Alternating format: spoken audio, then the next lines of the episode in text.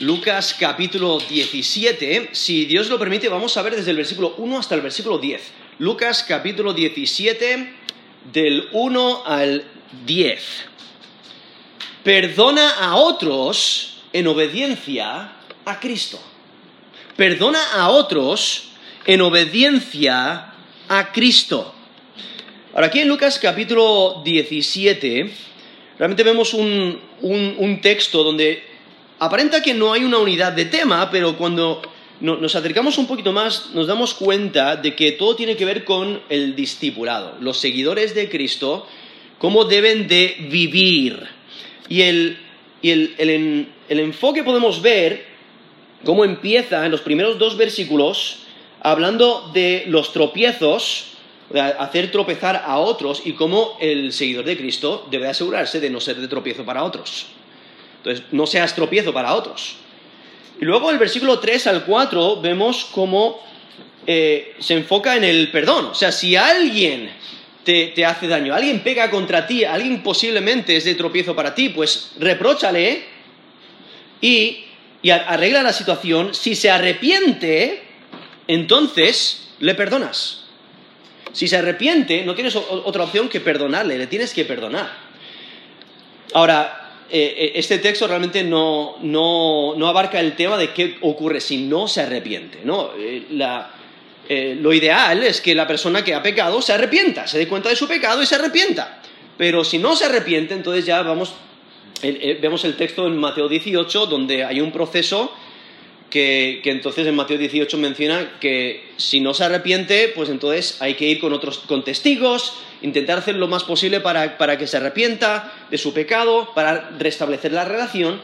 Si sigue sin arrepentirse, entonces hay, que comunicar solo a la iglesia, reunir la iglesia y que toda la iglesia esté involucrada para que esta persona eh, se arrepienta de su pecado, que haya restauración. Si persiste en no arrepentirse, es porque no es un creyente genuino. Es porque no ha creído en Jesús como Señor y Salvador. Y entonces, eh, eh, eh, pero eso es Mateo 18. Aquí este texto mm, está mencionando la primera parte donde alguien peca contra ti, pues le reprendes por su pecado, si se, arrepiente, le perdonas. Y ya está. y entonces nos menciona el versículo 4 como hasta qué punto debes de perdonarle. Y la respuesta es siempre.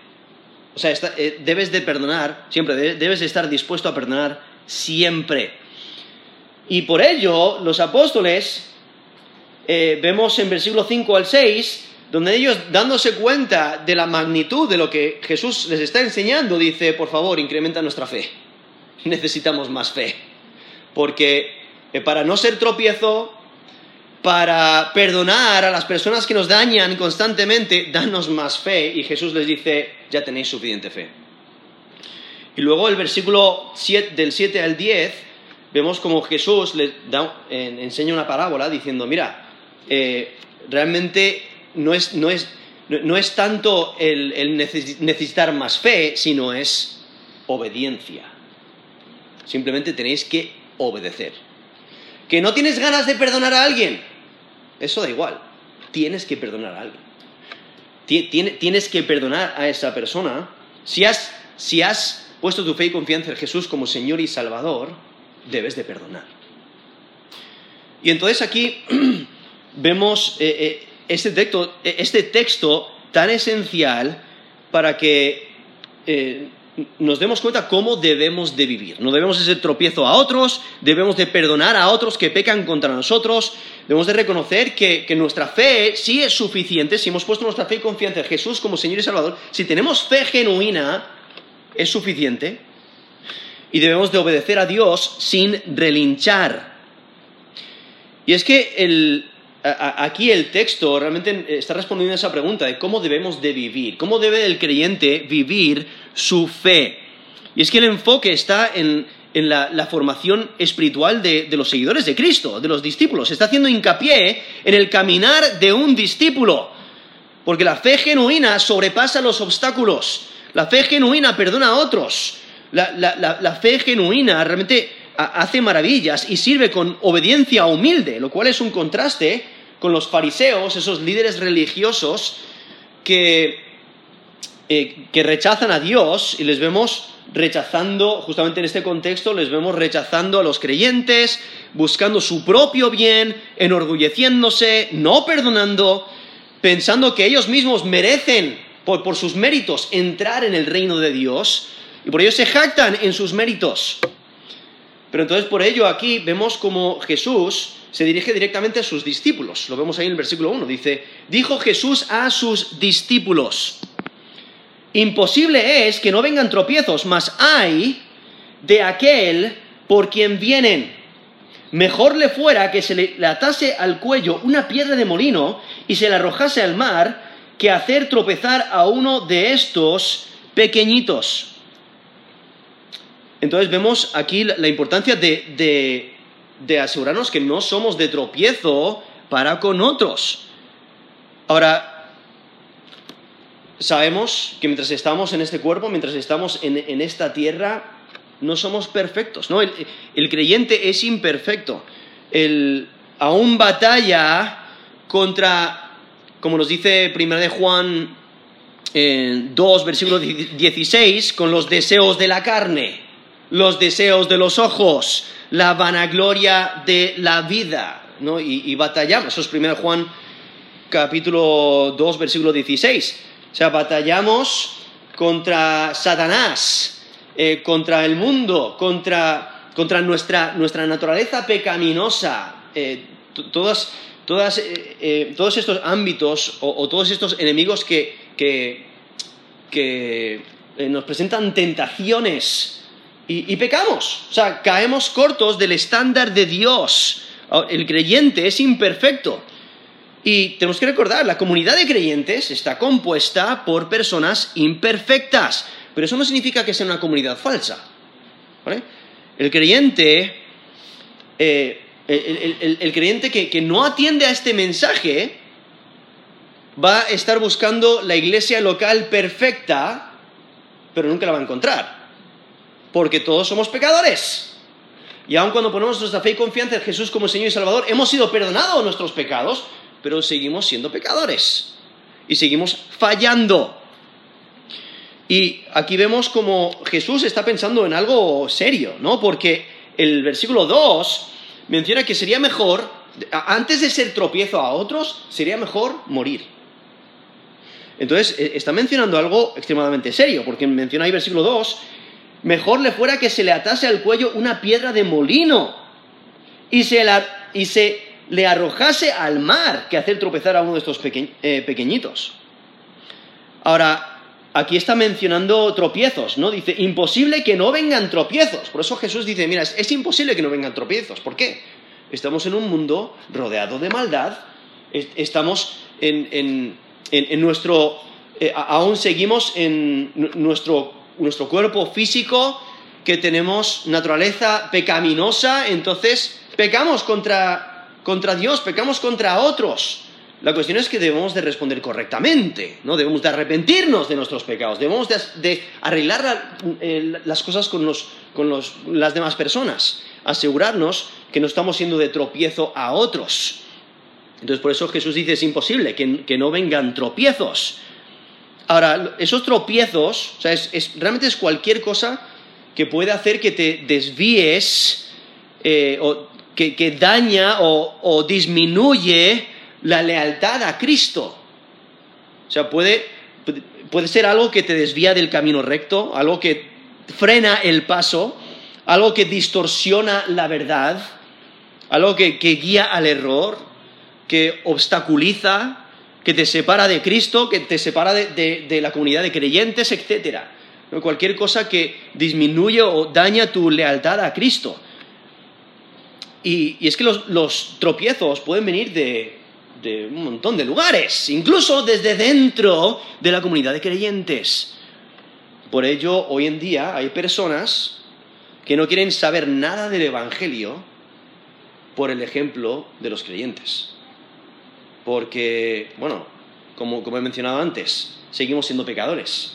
Y entonces quizás por alguna ofensa, quizás por algún engaño, ah, quizás aún por enseñar herejía o por buscar engrandecimiento personal o por persecución, por pleitos, por malas actitudes, por ira, etc. ¿no? Cualquier pecado puede ser, puede ser causa de tropiezo para otro. Y por eso es tan esencial ser ejemplo del creyente. Como dice 1 Timoteo 4:12, dice, ninguno, ninguno tenga en poco tu juventud, sino sé ejemplo de los creyentes en palabra, conducta, amor, espíritu, fe y pureza. Eso es 1 Timoteo 4:12. O sea, hay que ser ejemplos del creyente. ¿Has puesto tu fe y confianza en Jesús como Señor y Salvador? Pues eh, haz todo lo que puedas para ser como Jesucristo en toda área de tu vida. No sé ejemplo del creyente. Entonces hay que recordar, o sea, los creyentes no viven apartados de las tentaciones de este mundo. El mundo está lleno de personas que resisten la voluntad de Dios. Y algunos se oponen a la voluntad de Dios a propósito. Incluso el apóstol Pablo advirtió a los líderes de la iglesia de Éfeso sobre, eh, sobre los lobos que estaban introducidos. Nos dice en Hechos 20, del 29 al 30. Dice, porque yo sé que después de mi partida entrarán en medio de vosotros lobos rapaces, que no perdonarán al rebaño, y de vosotros mismos se levantarán hombres que hablen cosas perversas para arrastrar tras sí a los discípulos. Esos Hechos 20 del 29 al 30, donde Pablo está advirtiendo sobre los falsos profetas, los falsos maestros, personas que vienen para destruir y vienen eh, aparentando ser buenos, aparentando ser ejemplares, pero realmente tienen una máscara. Están disfrazados de, servidores de Dios cuando en realidad es lo opuesto, están sirviendo a Satanás. Y nos dice 2 Timoteo 3, del 1 al 5, dice, también debes saber esto, que en los postreros días vendrán tiempos peligrosos, porque habrá hombres amadores de sí mismos, avaros, vanagloriosos, soberbios, blasfemos, desobedientes a los padres, ingratos, impíos, sin afecto natural, implacables, calumniadores, interperantes, crueles, aborrecedores de lo bueno, traidores, impetuosos, infatuados, amadores de los deleites más que de Dios, que tendrán apariencia de piedad, pero negarán la eficacia de ella. A estos evita.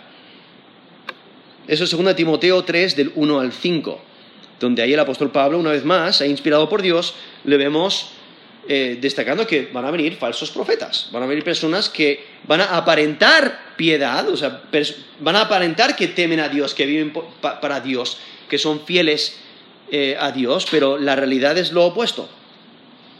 Incluso el apóstol Pedro también, en 2 de Pedro 2, del 1 al 3, dice, pero hubo también falsos profetas entre el pueblo, como habrá entre vosotros falsos maestros que introducirán encubiertamente herejías destructoras y aún negarán al Señor que los rescató, atrayendo sobre sí mismos destrucción repentina. Y muchos seguirán sus disoluciones, por causa de los cuales el camino de la verdad será blasfemado y por avaricia harán mercadería de vosotros con palabras fingidas.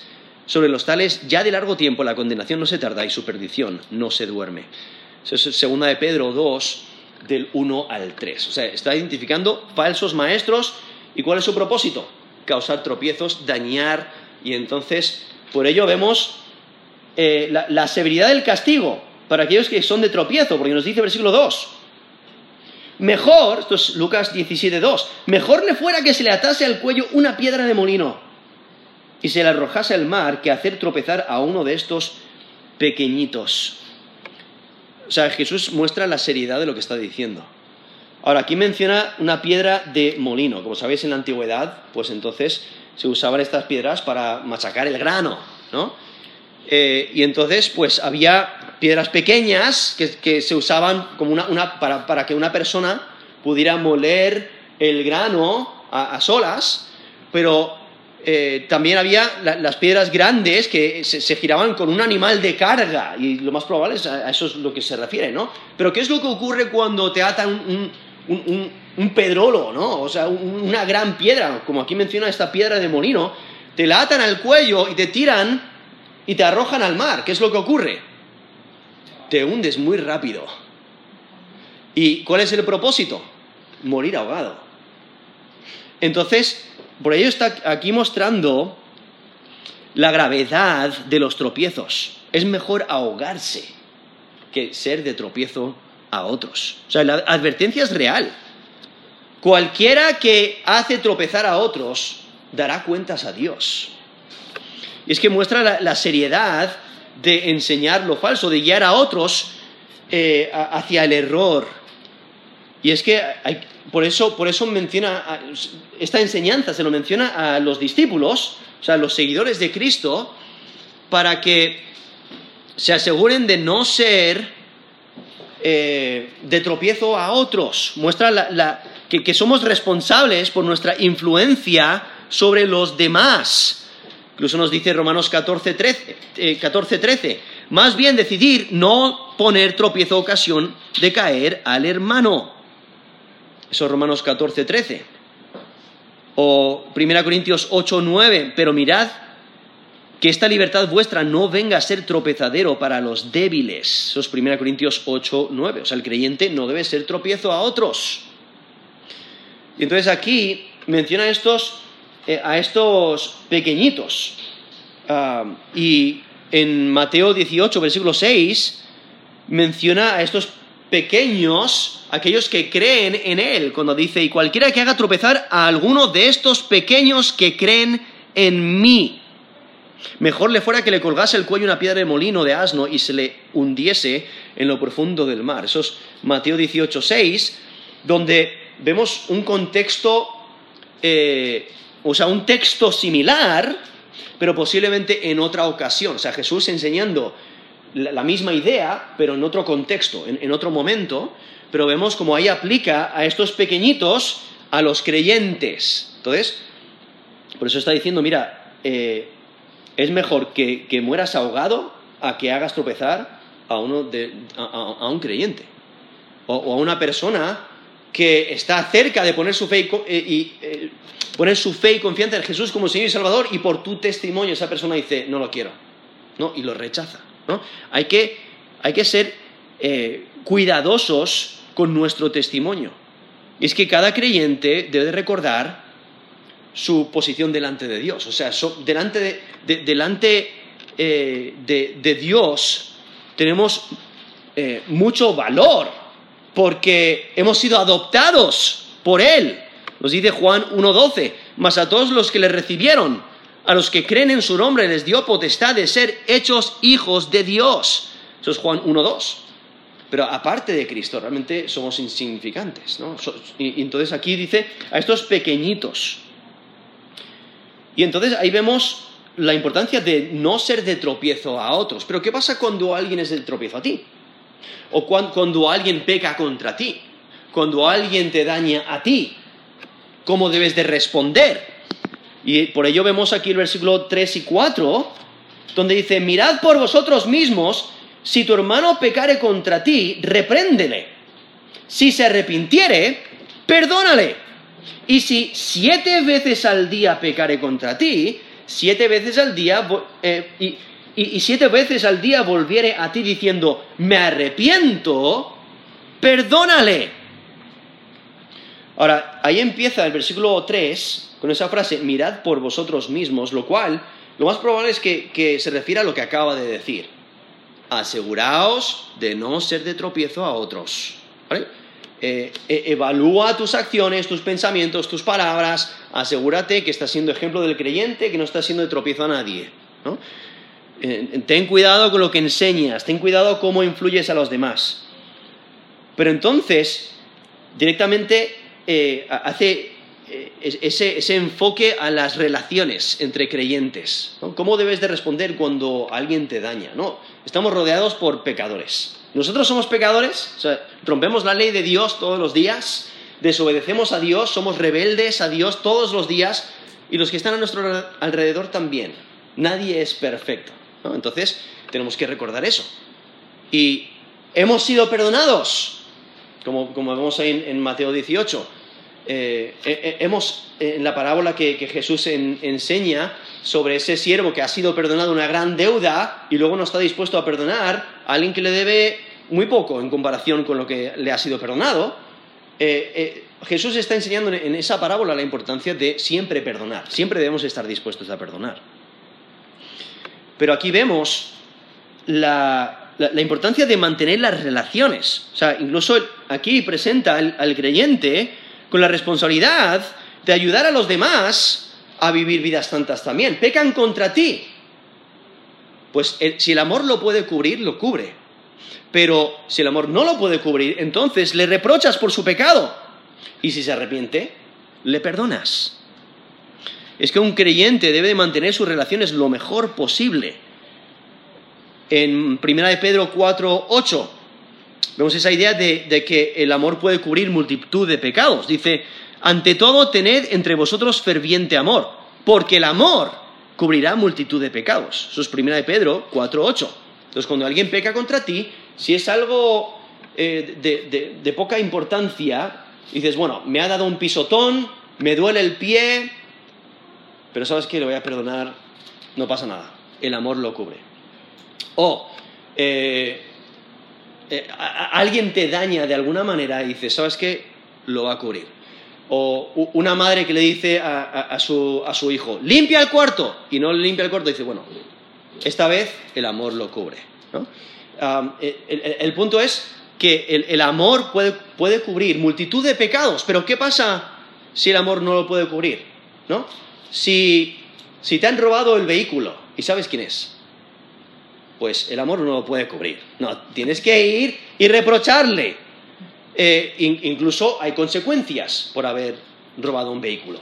Especialmente si quizás eh, eh, se emborracharon y, dañaron el vehículo y es una pérdida total, entonces ¿qué pasa? El ofensor, el infractor, tiene, que cubrir los gastos, ¿no? tiene, tiene, que pagar el daño que ha hecho, aunque haya perdón. O sea, simplemente porque le perdones no significa que de repente toda la deuda se, cancela, no, hay, que restaurar.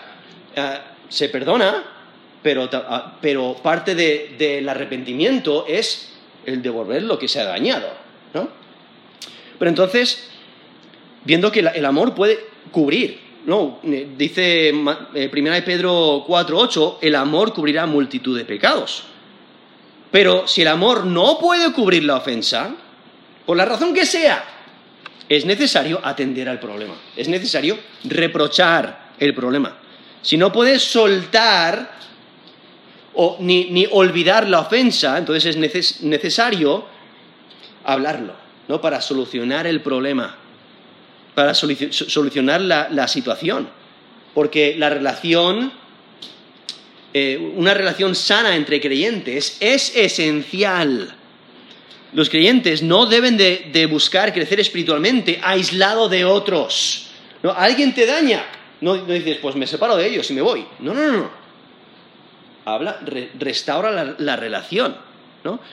La fe no es solo un asunto personal, sino de la comunidad de creyentes, que deben de buscar crecer juntos. Deben de buscar la rectitud juntos. Porque todo creyente forma parte de la familia de Dios. Cada miembro de la familia debe buscar el bien de los demás. Como se dice Filipenses 2, del 3 al 4. Nada hagáis por contienda por vanagloria, antes bien con humildad, estimando cada uno de los demás como superiores a sí mismo, como superiores a él mismo, no mirando cada uno por lo suyo propio, sino cada cual también por lo de los otros. Eso es Filipenses 2, del 3 al 4. Entonces, cada uno de nosotros debemos de buscar el bien de los demás. Y es que la, relación entre creyentes debe ser tal que cuando es necesario un reproche por pecado, la relación no se rompe, sino que se edifica. Es que aquí podéis notar, estos versículo 3, dice, mirad por vosotros mismos, si tu hermano pecare contra ti. ¿Vale? Aquí está hablando de está mencionando actos individuales de pecado. O sea, un creyente peca contra otro. Aquí menciona el hermano porque eh, en la familia de Dios somos hermanos en Cristo.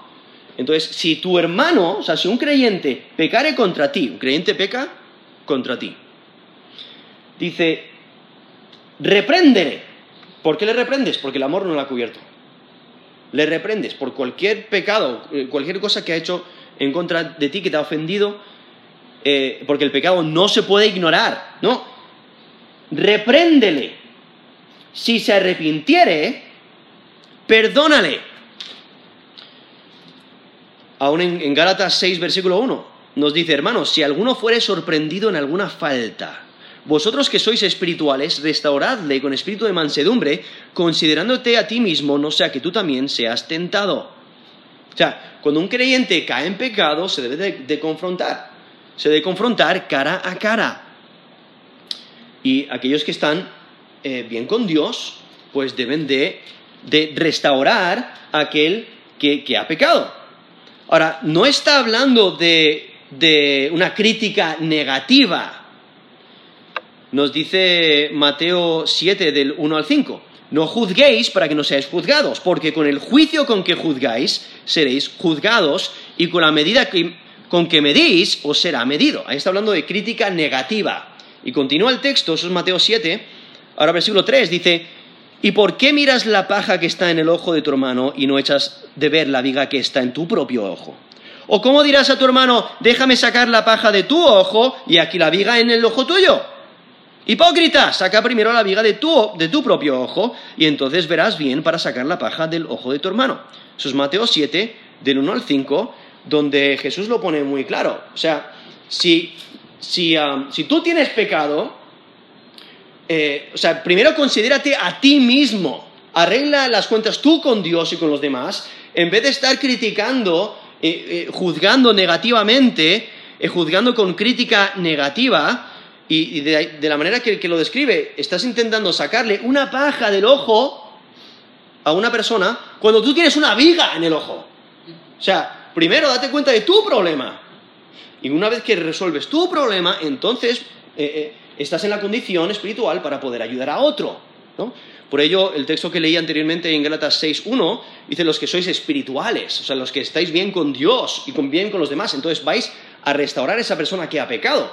Y eso es lo que está mencionando, aquí en Lucas 17.3. Alguien ha pecado contra ti. Tú estás bien con Dios, entonces ¿qué es lo que haces? Tú vas y le reprendes con el propósito de restaurar a esta persona. Como mencioné antes, tenemos que recordar, todos somos pecadores, todos necesitamos perdón. Si no recibimos el perdón de Dios, eh, no somos salvos. pero tenemos que arrepentirnos de nuestros pecados, tenemos que clamar a Dios. Eh, nos dice Colosenses 1 del 13 al 14, el cual nos ha librado de la potestad de las tinieblas, trasladado al reino de su amado Hijo, en quien tenemos redención por su sangre, el perdón de pecados. O sea, aquellos que hemos puesto nuestra fe y confianza en Jesús como Señor y Salvador, tenemos perdón de pecados. Necesitamos ese perdón para ser salvos. Tenemos que recordar que todos somos pecadores. Todos necesitamos el perdón y por ello debemos de perdonar. ¿Hemos sido perdonados? Debemos de perdonar a otros. Pero aquí vemos esta reprensión, dice, si pecare contra ti, si tu hermano pecare contra ti, repréndele. Esa reprensión es con misericordia. Como mencioné, no es, no es con juicio negativo, con crítica negativa. Es una amonestación amorosa donde un creyente le dice al ofensor la maldad hecha. Oye, has pecado contra mí me mentiste en esta situación. Has pecado contra mí. Eh, me, robaste o, me engañaste o me, metiste un empujón el otro día a, propósito. ¿no? el pecado que haya sido. Y es que el, creyente debe de buscar lo que es recto. Y Jesús quiere que la comunidad de creyentes ayuden mutuamente a buscar lo recto. Jesús quiere que los creyentes rindan cuenta los unos a los otros en su andar, que nos mantengamos eh, bien con Dios los unos a los otros, que nos ayudemos en nuestro, en nuestro caminar con Cristo. Entonces, ¿cuándo se debe de confrontar? Bueno, cuando el pecado ha sido en su contra, han pecado contra mí, entonces yo voy a confrontar el problema o cuando el pecado ha sido delante de él. Yo he visto el pecado. Yo he visto cómo ese hijo le ha gritado a su madre. Es pecado. Entonces, ahora yo lo he visto. O yo he visto a esta persona robar a la otra persona. Yo puedo reprenderle. O si hay una responsabilidad formal de confrontar, ¿no? Como eh, un, líder espiritual de la iglesia, un pastor de la iglesia, por ejemplo. Y es que si el ofensor se arrepiente, hay que ser rápidos en perdonar. Por eso dice, si pecare contra ti, repréndele. Si se arrepintiere, perdónale. No se debe guardar rencor. No se, no, no, no se debe decir, no, no hay perdón. Mira lo que has hecho. Ahora sufre, sufre. No, no, hay que perdonar. Y el perdón es total. Es el, no sacarlo una vez más. El, el cubrirlo. ¿no? El cubrir ese pecado. Es, es perdón total, como, como Cristo nos ha perdonado, ha cubierto nuestro pecado. Cuando alguien se arrepiente de su pecado hecho contra nosotros, pues entonces nosotros, y cuando se arrepiente, le, le perdonamos. No hay que guardar rencor, sino se debe de perdonar. Y es que la comunidad de creyentes debe estar dedicada a seguir lo recto y a edificar a sus miembros. Es necesario restaurar las relaciones. Ahora, también tenemos que pensar de la otra cara de la moneda. Si tú has pecado contra alguien y alguien se acerca a ti y te reprende, ¿qué es lo que debes hacer? Debes de arrepentirte. Debes de darte cuenta de tu pecado y, arrepentirte. Que posiblemente ha habido un malentendido. Bueno, pues se habla, se comunica para restablecer la relación pero si has pecado contra una persona, te arrepientes. Eh, y agradece esa ayuda, agradece ese consejo bíblico. Y es que Lucas aquí se centra en el individuo, pero Mateo, ahí Mateo 18, del 15 al 17, muestra la responsabilidad también de la iglesia, como el texto que mencioné antes ahí Mateo 18, del 15 al 17. Dice, por tanto, si tu hermano peca contra ti, ve y repréndele estando tú y él solos. Si te oyere, has ganado a tu hermano. Mas si no te oyere, toma un contigo a uno o dos para que en boca de dos o tres testigos conste toda palabra. Si no los oyere a ellos, dilo a la iglesia. Y si no oyere a la iglesia, tenle por gentil y publicano. O sea, si esa persona no está dispuesta a arrepentirse es porque no es creyente genuino. Y entonces vemos la importancia de perdonar. Entonces, los primeros dos versículos, no seas de tropiezo. Versículo 3, vemos que alguien ha pecado contra ti, le reprendes y si se arrepiente le perdonas. Pero ¿qué pasa cuando vuelve a pecar contra ti? O sea, hasta, qué punto hay que perdonarle? Incluso el, el apóstol Pedro tenía una gran pregunta cuando le preguntó a Jesús eso mismo. Dijo, ¿cuántas veces perdonaré a mi hermano que peque contra mí? Eso es Mateo 18, versículo 21. Dice, ¿hasta siete? Y versículo 22, Jesús le dijo, no te digo hasta siete, sino aún hasta setenta veces siete. Y esas 70 veces 7 también se podría traducir 77, pero el, el, punto de Jesús es que siempre hay que perdonar. Cuando una persona te pide perdón, dice, perdóname, he pecado contra ti, me arrepiento de haberte eh, eh, hecho mal, le, eh, estás obligado a perdonarle, tienes que perdonarle. Por eso cuando el, apóstol Pedro le pregunta, ¿cuántas veces tengo que perdonar? Jesús le dice, siempre. Y aquí lo presenta de una manera diferente, porque aquí en Lucas 17, versículo, versículo 4, Jesús dice, y si siete veces al día pecaré contra ti, y siete veces al día volviera a ti diciendo, me arrepiento, perdónale. O sea, siete veces al día. Aquí vemos realmente la, iniciativa de, la persona que ha pecado, porque peca y eres el que va y se arrepiente. Dice, he pecado contra ti, perdóname. Pero aquí eh, vemos que ocurre múltiples veces, al día. Ahora, si alguien peca contra ti y te pide perdón siete veces, al día, no parecería muy genuino, ¿verdad? Dirías, no. Pero, pero tú no eres quien para evaluar si es genuino o no. Tú tienes la responsabilidad de perdonar. Por eso dice, si, si viene a ti y, dice, me arrepiento, le perdonas. Perdónale. No importa cuántas veces el infractor te pide perdón, debes de perdonar. No debes de ser e, ese policía que dice, no, es, que no estás arrepentido. No, no te voy a perdonar porque tu motivación, no, porque... No, no, no, no, no tienes ese derecho. Cristo te ha perdonado a ti, tú debes de perdonar. O sea, os podéis imaginar, ¿no? Un hermano que empuja o le da una patada a su hermana. ¿no?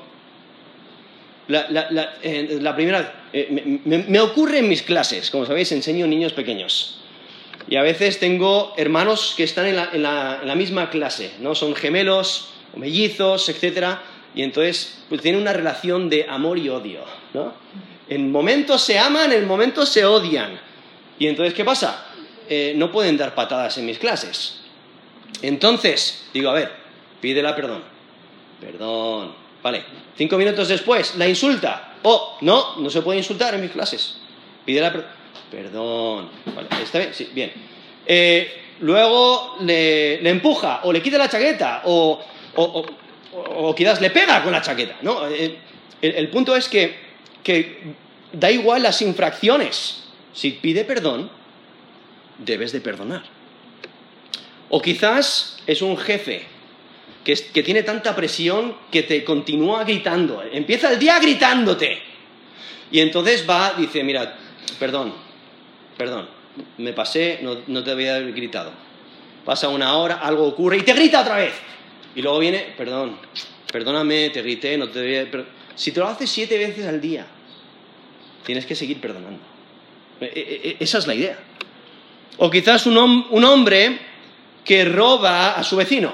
El vecino está haciendo una obra y, bueno, el vecino ve la manguera de agua ahí y dice, oye, pues tengo que regar mi, patio, tengo que regar mis plantas. Entonces va y rega sus plantas, tal, tal, tal, y, luego dice, ah, ¿sabes qué? No, le, ataca su conciencia y va a, su vecino y dice, mira, perdóname, te he robado agua, ¿no?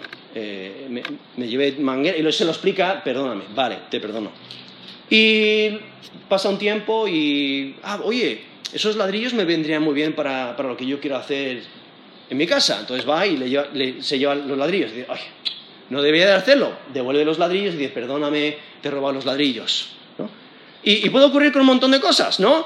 Quizás una carretilla de arena, una carretilla de, mantillo, quizás unos sacos de cemento, quizás incluso se llevó el balón de los hijos el balón de fútbol de los hijos, estaban jugando ahí en el patio y, se lo, y entonces cuando vio que nadie estaba mirando se lo llevó. O sea, eh, puede haber múltiples pecados contra ti, quizás diariamente, quizás durante semanas, quizás todos los días, pero si te pide perdón, debes de perdonar. Si el amor lo puede cubrir, lo cubre. Si no, le tienes que reprochar. Si no está dispuesto a si, si no ha venido a ti, tú tienes que ir a él a reprocharle por su pecado. E, e, esa es la idea. O sea, hay que buscar esa restauración.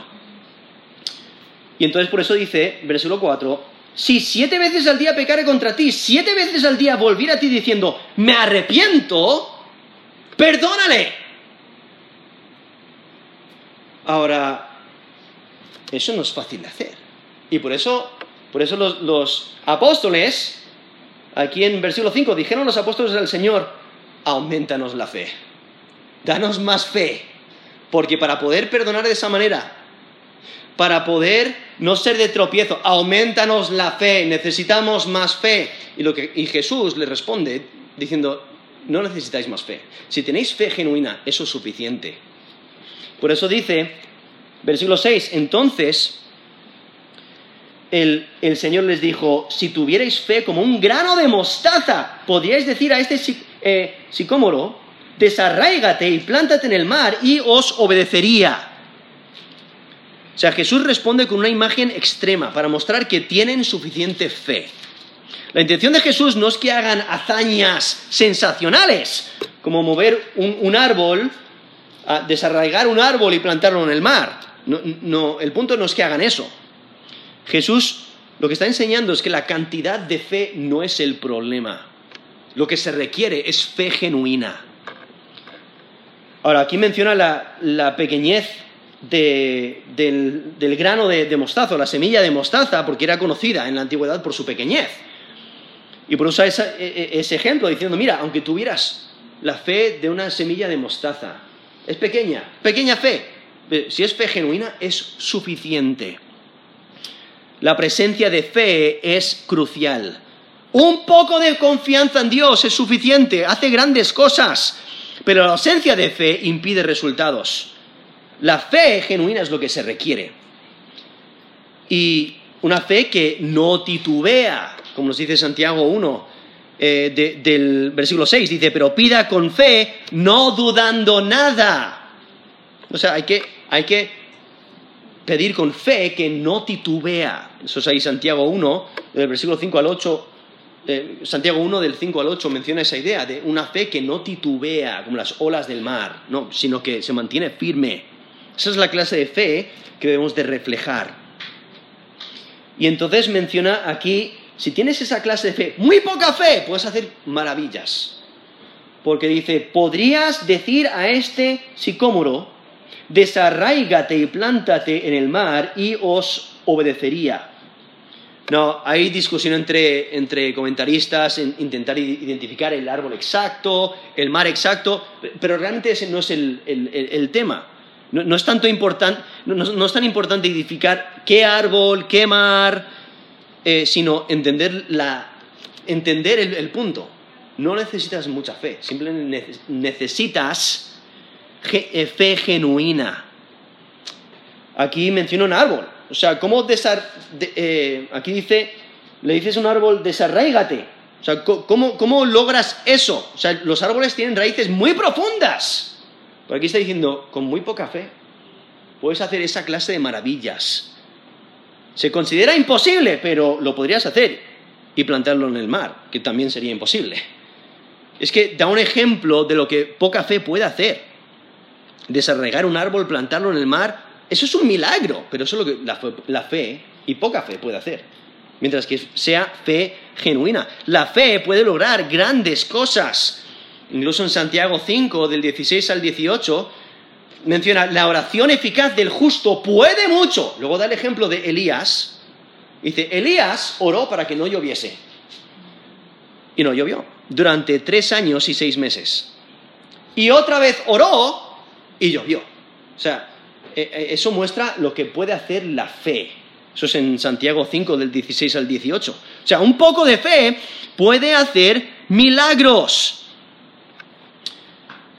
Incluso en Mateo 17, versículo 20, que es un texto similar a este, menciona que si tuvieras fe como un grano de mostaza, podrías decir a este monte, podrías mover un monte, pásate de aquí allá y se pasará y nada os será imposible. Eso es Mateo 17, versículo 20. Ahora, Jesús no está diciendo que los discípulos o sus seguidores deben de ocuparse en hacer maravillas. Oye, voy a ir a, mover los montes, o voy a ir a mover las plantas. Ese no es el, punto. Lo que desea es que entiendan el poder de la fe para conseguir resultados sorprendentes. En práctica, tal fe no se usaría para tales manifestaciones.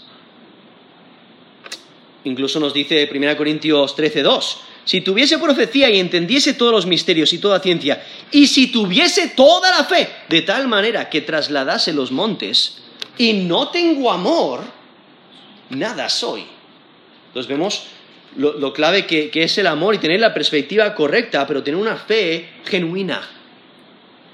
Y entonces Jesús continúa eh, enseñando en versículo 7 y da una parábola en estos últimos cuatro versículos del texto donde dice, ¿quién de vosotros teniendo un siervo que ara o apacienta ganado, al volver él del campo, luego le dice, pasa, siéntate a la mesa?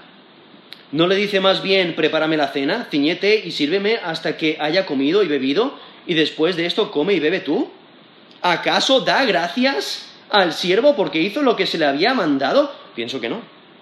Así también vosotros, cuando hayáis hecho todo lo que os ha sido ordenado decir, siervos inútiles somos, pues lo que debíamos hacer, hicimos. Eso es Lucas 17 del 7 al 10. Y Jesús está dejando claro. O sea, ¿quién sirve a quién? Nosotros servimos a Dios. Servimos a nuestro Señor Jesucristo. Nosotros no somos quienes para determinar eh, eh, nuestros propios planes lo que nosotros debemos hacer o no hacer. Servimos a Cristo. Entonces, si Él dice que, no debemos ser tropiezo, si Él dice que debemos de perdonar, y Él dice que tenemos suficiente fe para hacerlo, lo que tenemos que hacer es obedecer. Tenemos que obedecer. ¿Cuál, es la motivación de obedecer y servir a Jesús? Eh, esta, parábola ilustra la actitud que un discípulo de Cristo debe de tener a servir a Dios. Por eso aquí dice, ¿quién de vosotros teniendo un siervo que ara o paciente el ganado, al volver del campo, luego le dice, pasa, siéntate a la mesa? O sea, el texto asume que nadie. La, escena empieza al final de un día de trabajo. Eh, hay un siervo que ha trabajado en el campo todo el día, pero al ser siervo tiene responsabilidades en el campo y también en la casa. Entonces, cuando vuelve de, estar trabajando todo el día, él no viene a sentarse a comer, no, él viene a servir a su amo. Y es que el siervo tiene la obligación de cumplir sus responsabilidades aunque esté cansado. El amo no le pide que se siente aquí y que descanse mientras él le prepara la comida, no el siervo debe prepararle la comida, porque es su siervo. Ahora, aquí presenta un hogar, no, es rico, porque hay un siervo que hace todo. Trabaja en los campos, trabaja en la casa, eh, pero tiene la responsabilidad de cumplir sus tareas. El punto de, esta parábola es el deber del siervo. Debe de cumplir sus responsabilidades, tenga ganas de hacerlo no. Porque cuando has trabajado en el campo todo el día y vuelves a casa, no tienes ganas de preparar la comida, servir a, tu amo, no, que, tienes ganas de ir a ducharte, de, bañarte, de limpiarte, de descansar, de comer, eh, etc. Pero aquí está diciendo, mira, tú eres un siervo, debes de servir a tu amo. Y Jesús solo presenta esta escena común para enseñar las responsabilidades de un discípulo hacia Dios. Un discípulo que hace grandes cosas para Dios Solo está obedeciendo, solo está haciendo su deber. El discípulo no debe de gloriarse, no debe de buscar su propia gloria. El servicio de un discípulo es para dar gloria a Dios, no a sí mismo. ¿Qué es lo que le, dice el, amo al siervo en versículo 8? ¿No le dice más bien, prepárame la cena? Cíñete, sírveme hasta que haya comido y bebido, y después de esto come y bebe tú. Aquí el, texto implica que sí, porque el amo e, es el señor de la casa, entonces llega el siervo y el siervo tiene la responsabilidad de servirle. Y aquí menciona lo que el amo le dice al siervo. Y es que el siervo debe de atender a su amo antes de cuidarse a sí mismo. Debe de prepararle la comida, de servirla, de esperar hasta que su señor haya terminado, porque los deseos de su señor o de su amo vienen primero. Entonces, Jesús está enseñando que nosotros somos siervos de Dios y sus deseos vienen antes que los nuestros. Entonces, debemos de obedecerle aunque tengamos ganas o no. Debemos de obedecerle aunque sea difícil obedecerle. Y entonces el versículo 9 dice, ¿acaso da gracias al siervo porque hizo lo que se le había mandado? Pienso que no. Si es su responsabilidad, pues debe de cumplirla. Y entonces aquí dice, da gracias al siervo. O sea, ¿le muestra el amo favor a su siervo por cumplir sus responsabilidades? No, si está cumpliendo sus responsabilidades, está haciendo lo que debía de hacer. Un siervo que cumple sus responsabilidades no obliga al amo a honrarle de una manera especial.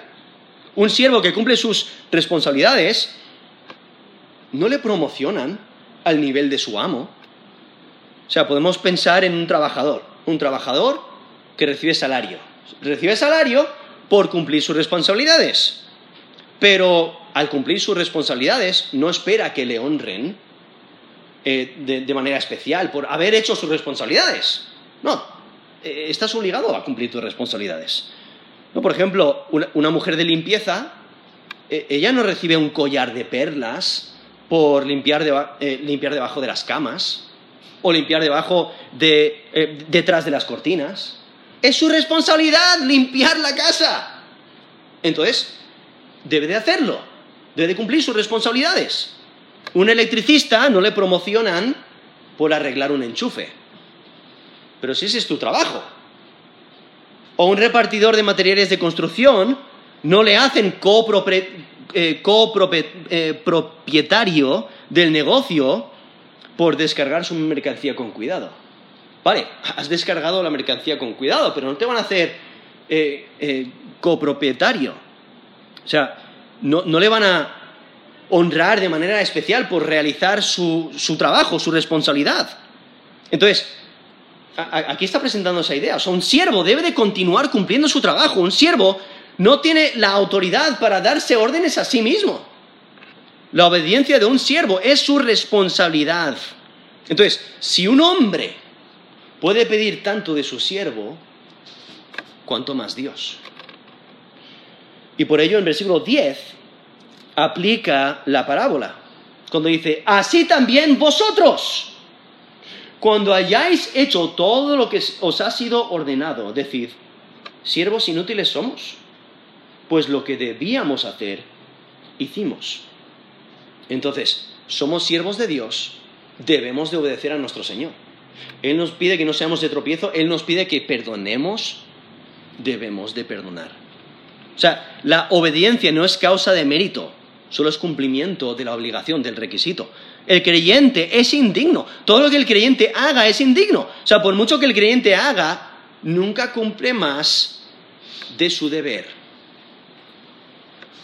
Y por ello eh, realmente es un contraste con los fariseos, que ellos se justifiquen a sí mismos diciendo, mira lo que yo he hecho. Pero un discípulo de Cristo se da cuenta de que debe de hacerlo por obediencia a Dios. O sea, un discípulo de Cristo es un siervo de Dios. Debe trabajar con fidelidad, debe ser dirigente en su servicio, debe cumplir los mandamientos de Dios, debe respetar a Dios. Y es que es necesario que reconozcamos nuestra posición. Somos siervos indignos. Dios no nos debe nada. No somos dignos de alabanza. No hay recompensa por nuestros méritos. Jesús desea toda nuestra obediencia. Y por ello esta parábola, aquí de que vemos aquí en Lucas 17, del 7 al 10, eh, lo que eh, eh, requiere es negación total, la negación total del siervo el siervo siempre tiene más trabajo. Y el temor de Dios lleva a servicio obediente. Es que el creyente debe cumplir sus responsabilidades con fidelidad. Y por ello, aquí los discípulos que acaban de pedir más fe, porque ¿cómo vamos a, eh, ¿cómo vamos a perdonar a, a, alguien que peca contra nosotros siete veces al día y continúa pecando contra nosotros, necesitamos más fe. ¿Cómo vamos a, ser fieles hasta el punto de no ser tropiezo? O sea, incrementa nuestra fe. Pero Jesús les dice, tenéis fe. Si habéis puesto vuestra fe y confianza en Jesús como Señor y Salvador, tenéis suficiente fe, es fe genuina.